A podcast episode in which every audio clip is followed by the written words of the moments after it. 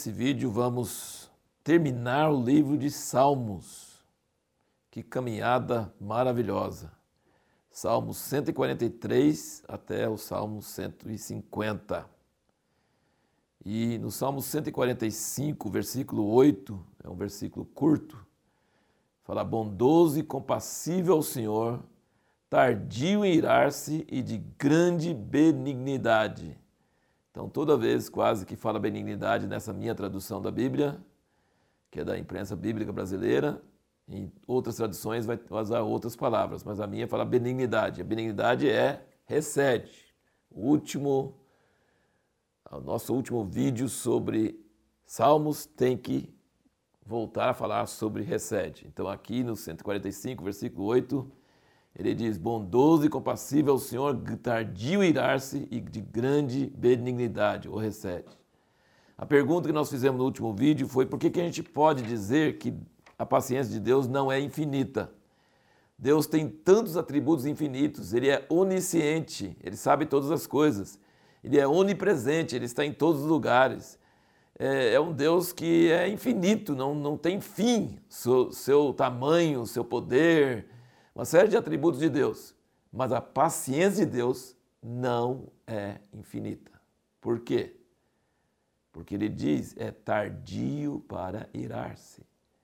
Então significa que ele é, tem mais paciência do que qualquer ser humano, mas tem um dia que a paciência acaba, tem um momento, ele não é infinito.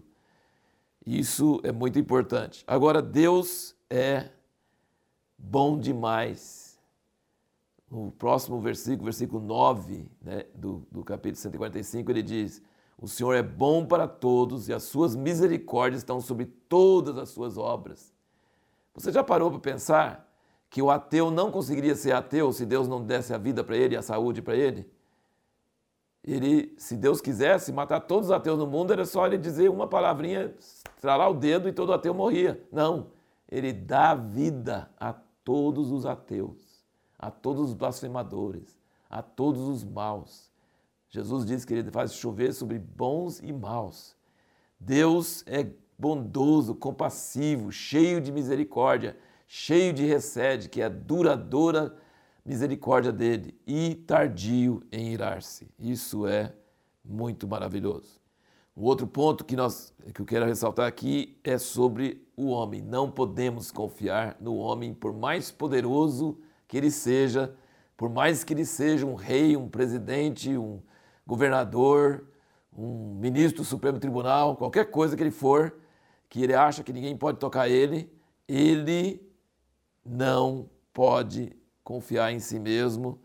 144, versículo 3 e 4 diz: Ó oh Senhor, que é o homem para que tomes conhecimento dele, e o filho do homem para que o consideres? O homem é semelhante a um sopro, seus dias são como a sombra que passa. Muitas vezes fala isso nos Salmos. 146, versículo 3 diz: não confieis em príncipes, nem em filho do homem, em quem não há auxílio. Tem gente que fala assim: não, mas eu tenho, eu sou, eu sou amigo de Fulano, sou amigo de Beltrano, ele vai conseguir, ele dá uma canetada e resolve. Não confieis em príncipes, nem em filho do homem, em quem não há auxílio. Sai o espírito, ele volta para a terra, naquele mesmo dia perecem os seus pensamentos. Outra coisa, gente, pensa um pouquinho sobre o quão grande é o nosso Deus. Quão grande é o nosso Deus, é um tema dos Salmos. O Salmo 145, versículo 3 diz: Grande é o Senhor e muito digno de ser louvado, a sua grandeza é insondável. Uma geração louvará as tuas obras, a outra geração e anunciará os teus atos poderosos. No 147, no versículo 1 diz: Louvai ao Senhor, porque é bom cantar louvores ao nosso Deus, pois isso é agradável e decoroso é o louvor. O Senhor edifica Jerusalém, congrega os dispersos de Israel, sara os quebrantados de coração e cura-lhe as feridas. Contam o número das estrelas, chamando-as todas pelos seus nomes. Quantas estrelas tem? Quase que assim, o homem não sabe. Cada, quantas galáxias tem? E galáxias têm milhões e milhões de estrelas. Deus sabe o nome das estrelas, o número e o nome de toda estrela Grande é o nosso Senhor, de grande poder, não há limite ao seu entendimento. Agora pensa esse tamanho de Deus e olha o próximo versículo. 6. O Senhor eleva os humildes e humilha os perversos até a terra. Então, apesar de Deus ser tão grande e contar, no, contar o número e o nome das estrelas, ele se interessa pelos pobres, pelos desprezados, pelos prisioneiros, pelos que ninguém dá nada por eles, eles mesmos não dão nada por si mesmos. Deus interessa, Deus ama, esse é o nosso Deus. É maravilhoso demais. O 143, versículo 5, fala o seguinte: Lembro-me dos dias antigos, considero todos os teus feitos, medito na obra das tuas mãos. Eu queria pensar um pouquinho com você sobre isso. Como é importante contemplação, meditação. Ele fala: Lembro-me dos dias antigos, considero todos os teus feitos, medito na obra das tuas mãos. Por isso que é tão importante ler a Bíblia e não só ler a Bíblia, lembrar também das obras que o Senhor tem feito em nossas próprias vidas, falar delas, lembrar delas, aquela, aquele hino antigo, conta as bênçãos, conta quantas são derramadas pela divina mão. Isso é maravilhoso.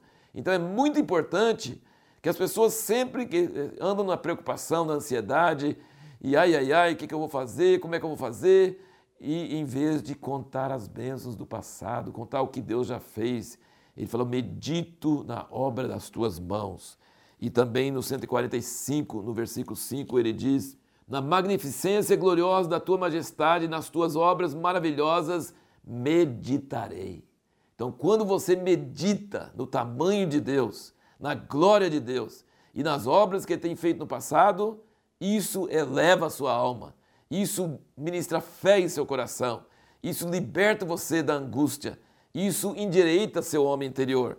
Como diz em Salmo 23, refrigera a sua alma, renova seu homem interior, meditar e pensar nessas coisas.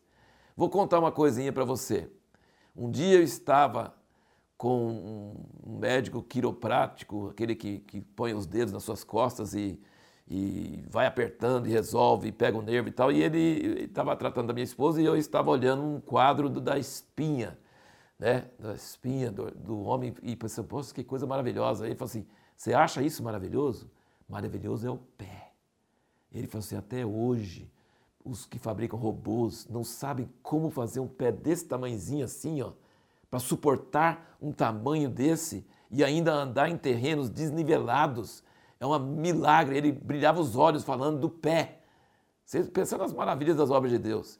E dizem, eu li um livro uma vez, que na União Soviética, muitos anos sem cristianismo, sem Bíblia, sem nada, tinha um casal de escultores que adorava, mas não sabia o nome de Deus, não sabia de Bíblia, não sabia de nada. Sabe o que eles adoravam? Aquele que fez o polegar.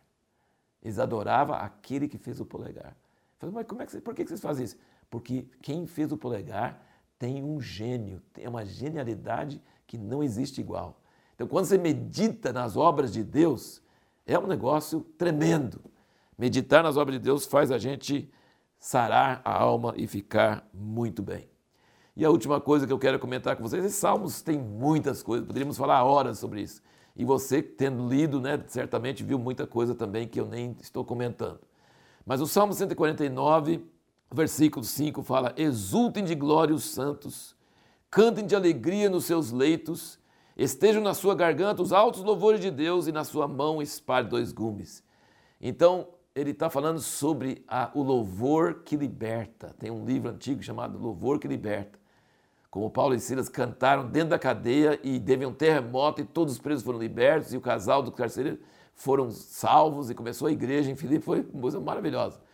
É, o louvor liberta. Quando nós teimamos em adorar a Deus no meio de dificuldades, no meio de problemas, há um poder tremendo, porque é o poder da verdade Satanás se afasta com vergonha, porque ele é o Deus da mentira. E nós estamos nesse mundo dominado por Satanás, mas nós ousamos, contra a aparência, louvar a Deus. Nas nossas bocas, altos louvores de Deus, e nas nossas mãos, espade dois gumes. Ele falou depois do próximo versículo, para ser vingança sobre as ações, castigo sobre os povos. Então, os salmos, é, foram, muitos deles foram escritos por Davi, que era um homem que sabia que o louvor liberta. Com louvor você consegue vitória. Coisa maravilhosa. E no próximo vídeo nós vamos responder a pergunta o seguinte: por que não é possível ser sábio sem ser justo?